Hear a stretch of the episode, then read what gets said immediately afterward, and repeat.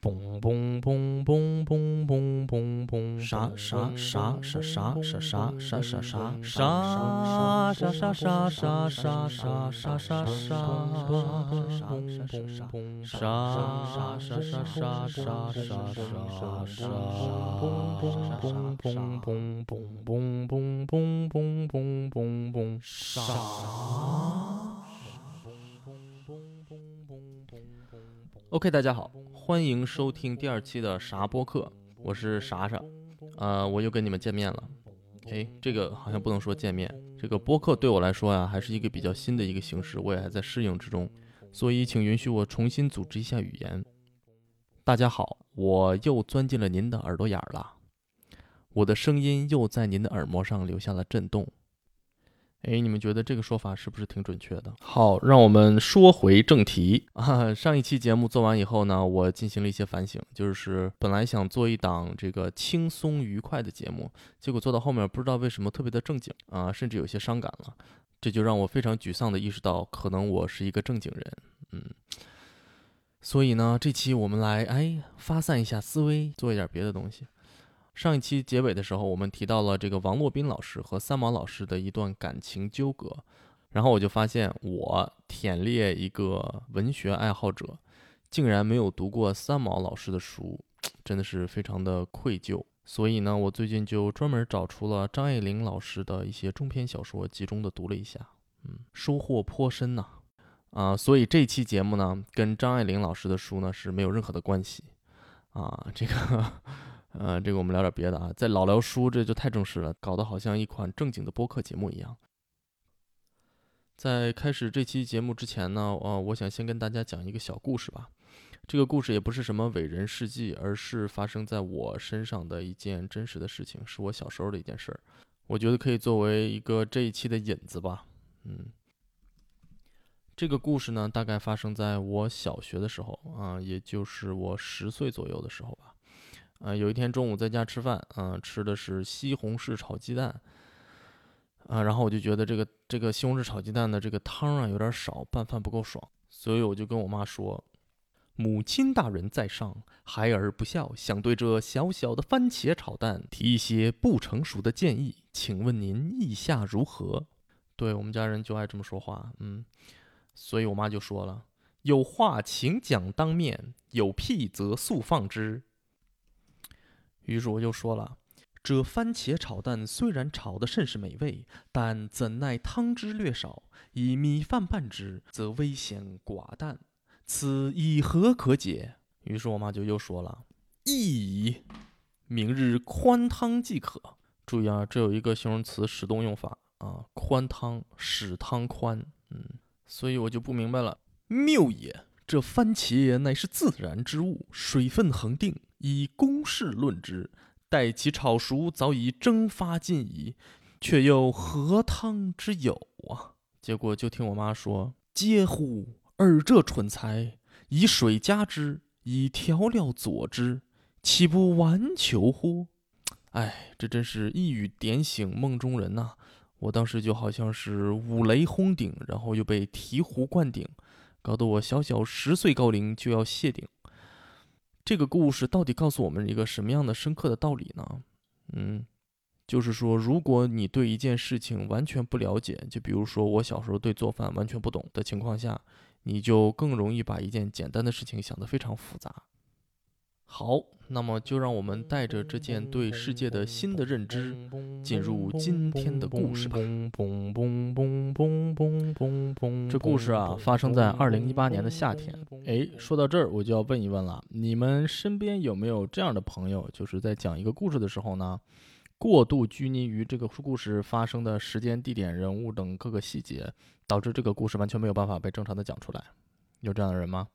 对，我以前上班的地方就有这么一个老大姐，说是老大姐，其实呃跟我妈岁数差不多大吧。啊、呃，她老人家呃人生历练极其丰富，但是每次讲故事的时候呢，我们都非常的痛苦。为什么呢？她就永远都是这样的。比如说，啊、呃，說到意大利啊，那年二零一五年吧，我们好像去意大利，二零一五年的春，哎，好像是二零一四年的冬天，是十二月份吧，反正我记得挺冷的，那可能还是二零一五年的春天，有可能是一月份。十一月份的中旬，嗯，过年了嘛，我有点想不起来了啊，哎，不重要。我们当时去的是意大利的一个南方的小城，啊啊，好像是一月底，那就是二零一五年的一月底，因为我记着当时好像我儿子正要过生日，嗯。没事，在意大利南方那个小城啊，还是十二月二十五号，因为我记得好像也是圣诞节附近，反正就是在那儿扯来扯去，然后我们一大屋子人在那儿干坐着等他说完，又不好打断他，大家就抱着胳膊坐在那儿，眼看着他在时间的海洋中沉浮，真的很想给他扔一个救生圈让他抓一抓，然后目之所及连个木头片子都没有，就只好让他自个儿在那儿继续沉浮。而且一般在那儿沉浮个二十分钟左右，你就你就不想让它沉浮了，你就想让它沉而不浮，干脆淹死算了，就是这么一种痛苦的感受。关键很多时候吧，你等它浮上来以后，然后最后这个事情可能就是简单的他在一家饭馆吃了个饭。嗯，这个故事告诉我们一个什么深刻的道理呢？嗯，你们能够总结出来吗？这个故事其实是告诉我们，如果你要做一个时长为四十分钟到一个小时左右的播客节目，而你的题材其实短短的两句话就能够解释清楚，那么你就不得不强硬的、不断的、见缝插针的扯一些蛋。这个扯淡呢，还有一个专用的名词儿，叫做 fill time。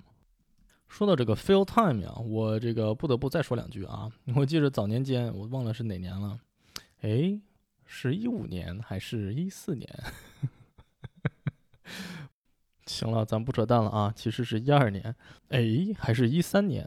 当时那个大鹏还在做他那个大鹏嘚啵嘚的那个节目，当时他抄袭了那个柯南节目组的那个片头，然后柯南节目组就在这个他们的节目里面吐槽了这件事儿。之后大鹏也就很真诚的道歉了，然后对方也原谅了他们，还专门给他们制作了新的片头供他们使用。这在当时也是传为一段佳话。其中在这个过程中。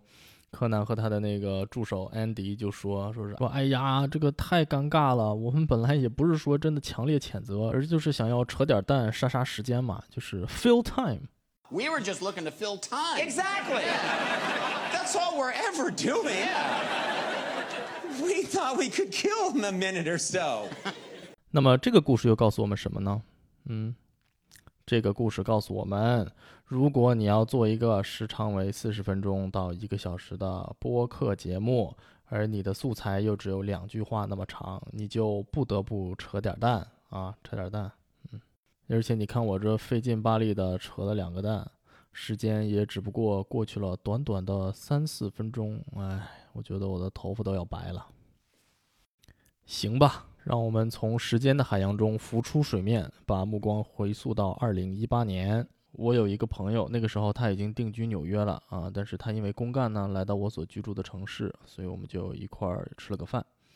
他是做什么工作的呢？他有点像是一个类似于科技公司的宣讲员吧，就是什么意思呢？就是他们公司专门给各大药厂以及生化公司吧，开发一些软件、硬件设备。所以他的工作就是到处去各个药厂、各个生化公司，给他们介绍他们的软件，以及解决一些技术上面的问题。他这几年就一直在外面奔波吧，然后也见了很多人，看了很多神奇的事情，所以我们就很喜欢跟他聊天。在这个觥筹交错之间呢，啊，我们就又聊起来，说你最近都去哪儿了，都干什么了什么的。他说：“哎呀，前一年有一个好玩的事儿，我跟你说说吧。嗯，有意思死了。那个我去。”保洁公司给人家宣讲，等到了中午吃饭的时候呢，安排我跟他们几个技术人员一块儿吃饭。这几个技术人员恰巧是干什么的呢？他们是做除臭剂的，就是 deodorant 的研发人员。哎呀，这个一下就提起了我的兴趣。除臭剂就是顾名思义，它就是要掩盖或者遮盖你的体臭。啊，这个在咱们国家可能用的人不算太多，嗯，但是在西方人中其实是非常必要的一个东西，因为众所周知的这个原因吧。嗯，但是问题是什么呢？像宝洁公司这样的大公司，首先它不可能焖点大米饭，然后搅和点孜然、胡椒面儿，然后和弄和弄弄成个泥儿，然后就跟大家说：“哎，看我们新研究出来的除臭剂，使用了《黄帝内经》记载的千年古方，除臭效果真是顶呱呱！使用一天一个月不臭，使用一个月一年不臭，使用一年一被子不臭，汗脚狐臭一喷就灵，请您认准国际认可品牌大香水牌除。除臭灵联系地址：叉叉省叉叉市叉叉乡叉叉村叉叉路叉叉号旁边的公共厕所右转直行，掉到河沟之前往左转，前方一百米一片土坯房，左手数第三个门。对他肯定不能这样啊！那到底怎么好呢？它到底是否有效呢？它肯定是有一套完整的科学的检测系统，以及这个标准化的东西来在背后作为支撑的。这个就非常的有意思了，因为臭这个东西吧，你怎么把它量化呢？这个就要牵扯到这个科学的原理或者是原则性问题，scientific principle。这个 principle 这个词儿啊，你要是拼成 L E 就是原则，你要是拼成 A L 就是主任。英语小课堂每日一词送给大家。咱们说回到科学，科学嘛，往往是需要尝试去建立一个因果关系。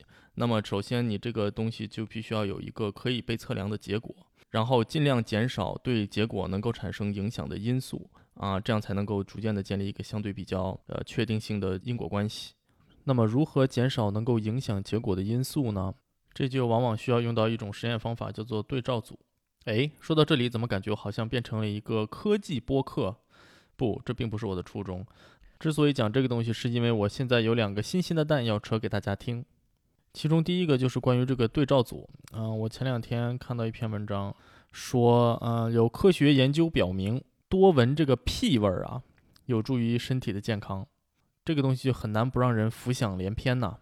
根据这个对照组实验的方法呢，如果要让我来设计这个实验，那么我会先设计一组对照组，也就是我们普通偶尔闻屁的人，这个没有办法避免，是吧？那你只要生活就得闻一点儿啊。另外一组呢，就是每天都要不断的闻屁的人，那么我们要密切观察这两组人的健康状况，最后再对比他们的平均寿命。也就是说，每天都要闻屁的那一组，他们需要一直闻到他们生命的终点。嗯，我觉得我这个实验设计的还是不错的。但是当然，人家的实验不是这么做的啊啊，人家的实验是用这个屁的这个主要成分硫化氢啊，不停的在细胞的这个层面上去去做一些实验，得出一些细胞活性方面的结论。啊，这个我们不去提它。下面第二个蛋马上就要接踵而来，也就是说什么呢？即使有的时候你设置了正确的对照组，但是实验结果可能还是不能够客观的表现，就是相应的因果关系。这个是我们家的生物科学家的一段亲身经历。哇，这个词有点难读啊，我读了三遍才读好。啊，他因为工作的关系呢，有的时候需要为一些杂志审核一些呃上报的论文。于是他就有机会拜读了来自我国某中医学院的大作，标题是《论针灸减肥在小鼠上的应用》。基本上就是用针灸的方法在小老鼠身上做实验，然后得到了一个针灸减肥是卓有成效的这样一个结论。在这个文章里，他基本上就是用这个针灸啊，不断的扎这个小老鼠爪子上的某一个穴位，然后说：“哎呀，你看过了一个月以后，这个对照组里面没有被针灸扎的这个小老鼠的体重明显高于这个针天天被针扎的这个小老鼠的体重，所以针灸减肥是真的有效的。”哎，这个真的是槽点太多，我不知道该从哪里说起。首先，你这个小老鼠爪子上的穴位是不是跟人的手上的穴位是有对应关系的？这个东西咱都先放下不说。其次呢，还有一个问题是你用这什么样的针扎小老鼠呢？这个针按老鼠和人的体积等比放大以后，是不是一根铁棍呢？然后你用这根铁棍天天狂戳一个人的手，那他这一个月是不是也茶不思饭不想得抑郁症了？他可不得减肥吗？要我说，你这个实验根本就不用在小老鼠身上做，你就在真人身上做。你找两组人，一组就让他恬静的生活，另外一组人你天天抽他大耳刮子，呼呼抽，一天抽二回，每天到了饭点再多抽两回，你看他瘦不瘦？我给你打赌，你这个实验能成功，你知道吗？然后你就记住是的扇耳光减肥法，多好啊啊！只可惜这个方法技术含量太低，每个人在家都可以实践，没有办法卖钱。啊，也没办法申请专利。我我在家扇别人耳光，怎怎么就违反你专利了呢？扇耳光这个事儿是你定的吗？这个是老祖宗千百年来传下来的方法，是吧？这个手法，这个劲道，这个感觉，这个啊，是吧？我简直忍不住要给他们实践实践。聊到这儿，你们是不是都已经忘了咱们在聊啥了？嗯，幸好我还记得，咱们聊的是保洁公司如何设置除臭剂的检测标准。所以下面这个单元我们要集中的谈一谈臭。哎，臭这个东西你怎么定义它呢？每个人的成长经历不同，对臭这个东西的定义肯定也是各有所见。嗯，有的人就爱吃臭豆腐，有的人就受不了那味儿，有人就觉得香菜好吃，但有的人就觉得香菜简直应该叫臭菜。而且在不同的场景下，你对味道的感知也是有所偏差的。你在地铁上可能要对着旁边一个冒烟的嘎吱窝一吐方休，但你要是坐在夜市上吃烤串儿，旁边走过来一个夹着篮球的小伙子，腋下夹着篮球啊，不是两腿之间夹着篮球，这样太奇怪了。然后飘过一阵清风，你就闻到了他沁人心肺的体香，然后你转头就跟老板再点两个大腰子，并且要多加孜然。然后你跟我说你要以标准化的方法来检测臭，嗯，这个我真的是脑子里面一片空白啊。然后我转头看了一眼我们家的生物学家。理性的光辉突然被点亮，智慧的光芒又重新照耀着脑海，还泛起了一阵粼粼的波光。这段臭不要脸的词儿是我专门写在纸上念着来的，要不然根本没办法出口成章。这个粼粼的波光的这个粼粼，我还是写的拼音，然后就念了好几遍才念对，所以这个双语呀，真的很难念。其实我们把这个事情想得太复杂了。因为你的目的是检测除臭剂的呃使用效果，所以你根本没有必要对各种臭味进行分类，而只需要检测这个人使用除臭剂之前和使用除臭剂之后的味道强度的区别就可以了。但是感觉这个好像也不太容易操作。气味儿归根到底是空气中分散着的气味分子进入我们的鼻腔之后，附着在这个化学感受器上，不同的分子在化学感受器上有不同的序列。就好比一个屏幕，每一个像素都能够甄别一些不同的分子，于是就会造成一个像呃一张图像一样的东西进入我们的脑海，于是我们就感受到了某种气味。哎，我是怎么知道这个的呢？在我上大学的时候，我我们有一个同寝室的同学，他有一个朋友是学医的，有一天呢，他就学到了这个知识，于是急于向我们展示，他就来到我们寝室说：“哎，你知道吗？气人是怎么闻到气味的？你知道吗？是因为这些空气中的气味分子。”比如说，你刚在厕所大便完毕，然后外面的人就闻到了你大便的臭味儿，这根本就不是臭味儿，他真正闻到的其实是你的大便分子。唉，这个就是我一生的噩梦啊！每当我闻到这种奇怪的味道的时候，我就在想象这个分子它从哪里来，它又到了哪里去。嗯，每次想完这些哲学问题，我都久久不能入睡。所以归根结底，最后是要测分子在空气中的浓度。那具体如何测呢？我是不得而知啊。而且这个浓度它应该是在什么位置测呢？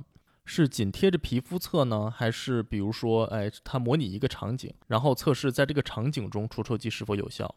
例如场景一，小张，二十四岁，男，民族汉，未婚，是某九九六工作制公司的底层员工。他已经三天没有洗澡了。他刚刚进行完一个从家到地铁站的两千米的冲刺。又挤在人群中等车，等了半个多小时，终于上了车。现在，请我们来看一张当时场景的真实照片。在此处需要注意的是，小张的左边腋下涂抹了我司新研发的除臭剂，而右边腋下则什么都没有涂。由此照片可以看出，在小张的左边车厢似乎一切正常，没有任何异样的状况；而在小张的右边车厢空无一人。由此可见，我司新研发的除臭剂效果显著。场景二，经过两个小时的车程，小张终于来到了公司。现在他正站在电梯门前等待上电梯。电梯门打开，监控录像显示，站在小张左边的人纷纷与他一起进入了电梯，而站在小张右边的人则无人踏入电梯。由此可见。我司新生产的除臭剂效果显著，我感觉这样可能也不太现实啊。那么，到底要怎么才能测试出除臭剂的有效程度呢？怀着这个疑问，我就听我的朋友继续讲到。这个地方跳出来说一下啊，这个地方用了一个手法，就是所谓的“说时迟，那时快”，啊，这就是一个评书经常用的手法。呃，就是刚刚咱们唠的这十来分钟、二十分钟啊，其实，在现实生活中，只是发生在零点零一秒左右的我的思维的闪动。这么讲可能有点不太直观。具体来说，这段时间就是我朋友两句话之间喘气的间歇，然后将这零点零一秒的思维的闪动，用语言将它表述出来，就是刚刚你们所听到的这十几二十分钟。嗯，你们看我厉害吗？Anyway，说回正题。怀着这个疑问，我就听我的朋友继续讲到。他说啊，我当时立刻就非常好奇，你说这个防臭剂或者除臭剂，它到底是怎么检测的呢？所以他也就问了他的这些客户。没想到问完之后，他这几个客户互相交流了一下眼神，露出了诡异的笑容。然后其中一个人他就悠悠地说道：“啊，我们有一个闻臭师，sniffing master。这个闻臭师是一个经过专业训练、专门辨别各种气味的人，尤其在这种情况下，就是在辨别人的各种体味儿。所以这也就是像我说的，如果你对一个行业完全不了解，你就可能把一个很简单的问题想得很复杂。我还在那儿巴巴的想，说什么如何测试分子在空气中的浓度，是否要预设场景，这那那这。结果人家就是找了一个经过专业训练的人来闻。所以呢，我的朋友就又问了：那在像你们这种情况啊，是研发除臭剂，它的职责是什么呢？他说，他的职责就是把所有的测试样本，也就是每一个人都挨个叫到房间里来，分别闻他们的左边腋下和右边腋下，来做出对比，并打出一个相对客观的分数。这个天儿聊到这儿啊，我和我的朋友一样，脑子里充满了问号。所以，所以我的朋友就继续问道：说，那如果你们在研发的是？类似于脚气灵这种治脚臭的产品呢？他们说对，那他就会去挨个闻他们的脚。话题进行到这个程度，似乎就没有进行下去的必要了。于是他们就匆匆的结了账，结束了这个尴尬的午餐。讲完这个故事以后，我的朋友就说：“哎呀，你看看，世界上还有这样的职业，真是没想到，哈哈哈。”我说：“这就完了，这就完了，就笑三声就完了。这个事儿换我，我能笑两年好吗？这个是一八年发生的事儿。”现在二零二零年了，没事我躺在床上想起来还会笑两声。不过这么长时间了，肯定不会是那种捧腹大笑，是吧？更类似于嘿嘿，嗯，就像这样。当然，在这两年之间，我也并不是什么都没有做，在那干笑，是吧？我还是大概查了一下闻臭师这个职业到底是怎么回事儿。结果有点没想到的是，这个职业不仅不像他的名字那样那么好笑啊，反而还是一个挺高尚、值得人尊敬的这么一个职业。这个闻臭师啊，其实只是他的一个俗称。这种职业的大名啊，叫做嗅辨员。这个这个说起来有点奇怪，这个辨是辨别的辨啊，就是嗅觉辨别的这个专业人员。但是这个说嗅辨员好像比闻臭师好像更好笑一点。那咱们还是叫闻臭师吧。这个闻臭师啊，其中有很大一部分人都是从事这个环境保护方面的工作啊，为这个工业排放的废气、废料啊进行一些气味的辨别。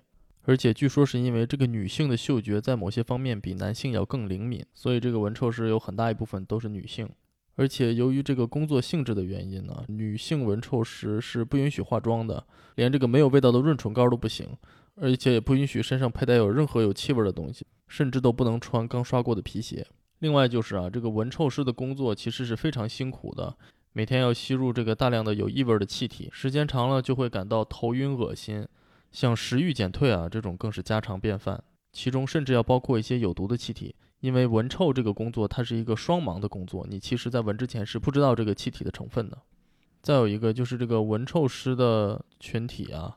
啊，以年轻人居多啊，毕竟这个年轻人的嗅觉是最灵敏的。随着年龄的增长，这个嗅觉的灵敏度也会越来越下降，所以闻臭师可能要比其他的职业的人更早退休。总而言之啊，是一个非常不容易的工作，而且非常值得尊敬。但是即便如此，在众多的闻臭师中，这个狐臭品鉴师，他鹤立鸡群，他独树一帜，还是有他自带的这个非常天然的喜感。往往你想着想着就要不禁莞尔，嘿嘿。为了更深入的了解这个狐臭品鉴师啊，我还专门上网查了半天。感谢现在的互联网，是吧？就是你想，只要你肯查，什么都能查得到。竟然就真的有一个在这边，呃，美国新泽西这边的一个小姑娘。专门跑到普林斯顿的一家质检中心去探究这个除臭剂鉴别的技巧，以及这个还专门做成了一个非常完善的视频，也是非常的值得一看。大家如果在 YouTube 上搜 “How deodorant is tested”，应该就会找到。我看完了这个视频呢，哇，长了好多的知识啊！啊，其中非常重要的一条就是，呃，你知道吗？人在承受巨大的压力以及非常紧张时候流出的汗水。和你运动之后流出的汗水是不一样的，而且它们有着不一样的气味儿。哎，活了这么多年，我都不知道，原来你在考场上、球场上和宿舍里闻到的臭脚丫子味儿，竟然是三种完全不同的味道。不知道善于观察生活的朋友们，你们注意到了吗？而且正因为它们这种味道是不同的，所以在测试中竟然是分开测试的。每一个接受测试的志愿者都需要进行两组测试，一组是压力测试，把你放在一个空空荡荡的房间里，然后对面站一个那个长得特别像小时候教导主任的大妈，然后给你提一堆艰辛困难的问题，让你呱呱流汗。而且一上来先让你把手放在一个装满装满冰的水盆里边，三十秒冻得你直嘚瑟，然后把手拿出来以后，开始问你一些特别艰涩的问题，比如说让你从两千零四十七开始以十七为间隔倒着数数，然后你一旦答错或者答得太慢，你就需要把手再重新放回到凉水盆里去，如此反复，每次提的问题还不一样啊，一会儿是两千零四十七。呃，除十七，一会儿两千零三十七除除十三之类的，反正就是这种特别难算的东西。还有一个点是什么呢？就是全程中没有人跟你讲话，这个大妈只给你出题，表情严肃，一点一句话都没有，就是让你感受到这种巨大的压力，然后你在那儿就特尴尬，然后就崩溃，然后嘎嘎流汗，然后那答题答不对，手还贼冷。我觉得这属于一种对人的虐待了，这都已经到了这个范畴。把你虐待完以后。闻臭大师就登场了，他闪亮登场，然后这个大师他就梳一大背头，造型就特别的特立独行，然后拿一个小杯子，看着像一个小杯子一样，但是两头是通的啊，就是一个环儿，其实直接杵到你嘎吱窝里，咔咔闻，咔咔闻。我之前还在那想呢，说哎呀，是不是要设计几个场景啊？怎么回事？这那那这的，你看人家就直接杵那儿，咔咔闻。一通闻完以后，就给你的左边、右边，嗯，腋下分别打个分儿。然后这小姑娘就跟人聊嘛，说你一天这个都要闻些什么呀？然后这哥们就说说啊，我闻嘎吱窝，我还闻别人脚，还要闻别人的口气。如果是妇女产品做检测的话，我还要闻他们的卫生巾。哎呀，是不是特别的重口啊？啊，然后这小姑娘就提出了灵魂的发问，她说，如果这四样东西让你。选一样闻闻一辈子的话，你选哪样？这哥们儿想了一想，说是我选脚。我就感觉我好像听到了一个我一辈子都用不到的建议。嗯，第一个测试基本上就是这个样子。第二个测试就比较简单了，其实就是像蒸桑拿一样，就把你放在一个特别热的房间里面，呼呼的蒸，让你哗哗流汗。啊，流完汗以后，哎，之后的这个测试呢，是我有点没有想到的。这回啊，这个闻臭大师并没有动用他的鼻子，而是拿出了两块小毛巾，分别放在这个女生的左边和右边的腋下，让这个毛巾充分的吸收汗水。经过一段时间以后呢，再取出来，在一个非常精确的电子秤上称它们的重量。经过这种对比，就可以对比出啊，在使用除臭剂和没有使用除臭剂的两边腋下哪哪一边出的汗比较多。哎，那我就觉得奇怪了。既然出汗的多少能够用这种呃这种精确的方式来测量，那为什么还需要闻臭呢？哎，那么这个生活小常识讲堂呢就此开始。人为什么会有汗臭呢？其实严格来讲，我们的汗液是没有味道的。所谓的汗臭，其实是细菌在分解我们的汗液时所产生的气体。也就是说，汗臭的罪魁祸首其实是细菌。而且我们的汗腺也分为两种，一种是均匀分布在全身的外分泌腺。就是平时运动完帮助我们降温的出的汗，另一种呢叫做内分泌腺，它是就是分布在肚脐周围呀，然后腋下呀这种地方。它们两者的不同就是内分泌腺除了水分、盐和一些氨基酸以外，还会有一些脂肪和啊这个蛋白。所以呢，细菌在分解这种汗液的时候会产生更多的异味。这个地方又有一个很有趣的小常识啊，这也是这个视频里面给我们讲的。就是说，这个内分泌腺啊，其实在东方人的这个身上是很少的，有的有的人甚至完全没有内分泌腺。这也解释了为什么和西方人相比，东方人的体味相对来讲更不明显。缺少内分泌腺的另外一个表现就是你的耳朵啊，就是你的耳屎呢，会是那种黏黏的，而不是干干的那种耳屎。嗯，所以说呢，如果你的耳屎特别黏、特别奇怪，造成了很大的困扰，其实可能并不是一件坏事哦。它可能反而证明了你是一个小香人呢，嗯，也不是小香人，小不臭人呢。那么从这个原理出发，除臭剂的工作方法呢就分为两种，一种除臭方法呢就是以靠杀细菌为主，这种除臭剂里面往往含有一些酒精，然后能够持续的保持这个汗腺附近的这个清洁，没有细菌，所以也就不会有异味。另外一种则是从根本解决问题，就是直接让你不出汗。它往往是通过用堵塞毛孔这样的方法啊，让你的汗液无法排出。所以这一类的除臭剂就可以用流汗的多少来确定它是否有效。这个视频里甚至还特别直观的给你展示了一下这个除臭剂具体是怎样工作的。他让这个小姑娘在手指上抹了除臭剂，再用显微镜对准她的手指，然后你就眼看着这个汗液啊从手指的毛孔中慢慢的渗出，然而还没有等到它流出来，就已经重新被吸收了，感觉就好像是被什么东西给堵住了一样，真的是非常的神奇呀。而以抗菌为主的这个除臭剂呢，你就没有办法这样测量，你就只能靠这个最终的效果，也就是味道来进行检测。也正因为这样，才造就了这个尴尬而又特殊的职业——狐臭品鉴师。下面，请您欣赏歌曲《狐臭品鉴师》。表演者傻傻啊，没有啊，没有没有，今天就不唱了，今天就不唱了。哎呀，这一期的节目做到这儿也就差不多了。嗯，哎呀，这个做节目真的是很辛苦啊，你们可能也听出来了，这个剪辑的痕迹啊，非常的明显。一方面是边说边想，有的时候就要说错；另一方面也要剪掉许多就是这个啊那个，嗯，是吧？这样的口头禅。使节目更加紧凑，哎，而且我做这个节目吧，感觉有点像我自己写东西时候的这个状态，就是不断的在改，不过不断的在加东西、减东西。这样的话，如果要做一个四十分钟的一个小时的播客，其实还是挺吃力的。我大概算了一下，基本上录制一个十分钟左右的内容，我加上列大纲以及思考的过程，怎么着也得录个一个多小时到两个小时左右的这么一个时间吧。哎，这个效率还是挺低的呀。更让我没想到的是，平时我引以为傲的这个口条啊，也不知道是这几年说话说的不够，疏于锻炼，还是年龄大了以后脑子跟不上嘴，还是嘴跟不上脑子，反正就是不断的说错，不断的有口误，然后还出现各种奇怪的发音啊。总之是，总之这个返工率也是非常的高啊。为啥要说这个呢？这里就要加入一个我的一个小小的思考。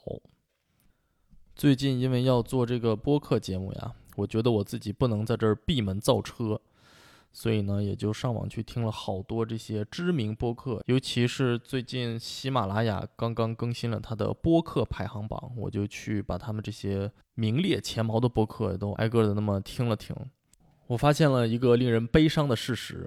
就是就在我听的这个过程中啊，而且我知道它是一个名列前茅的博客，它肯定从形式上、内容上各方面都是有它的可取之处的。但是呢，我的最大的问题是，我为什么要听你说话呢？这是一个到现在我也无法解决的问题。你们为什么要听我说话呢？嗯，我可以尽自己努力把节目做得有趣，但是，但是如果一个完全不认识我的人，他进来听还是会觉得很茫然，这点如果你是一个名人，比如你是梁文道，对吧？那大家都觉得，哎呀，梁老师说话那一定是有点道理的喽。你看他这个名字里面还带一个道字，肯定头说的头头是道。那他听众肯定就多嘛，因为他的名人效应。但是一个草根，一个素人，像我这种素的不行的，就我素到什么程度呢？我打个比方。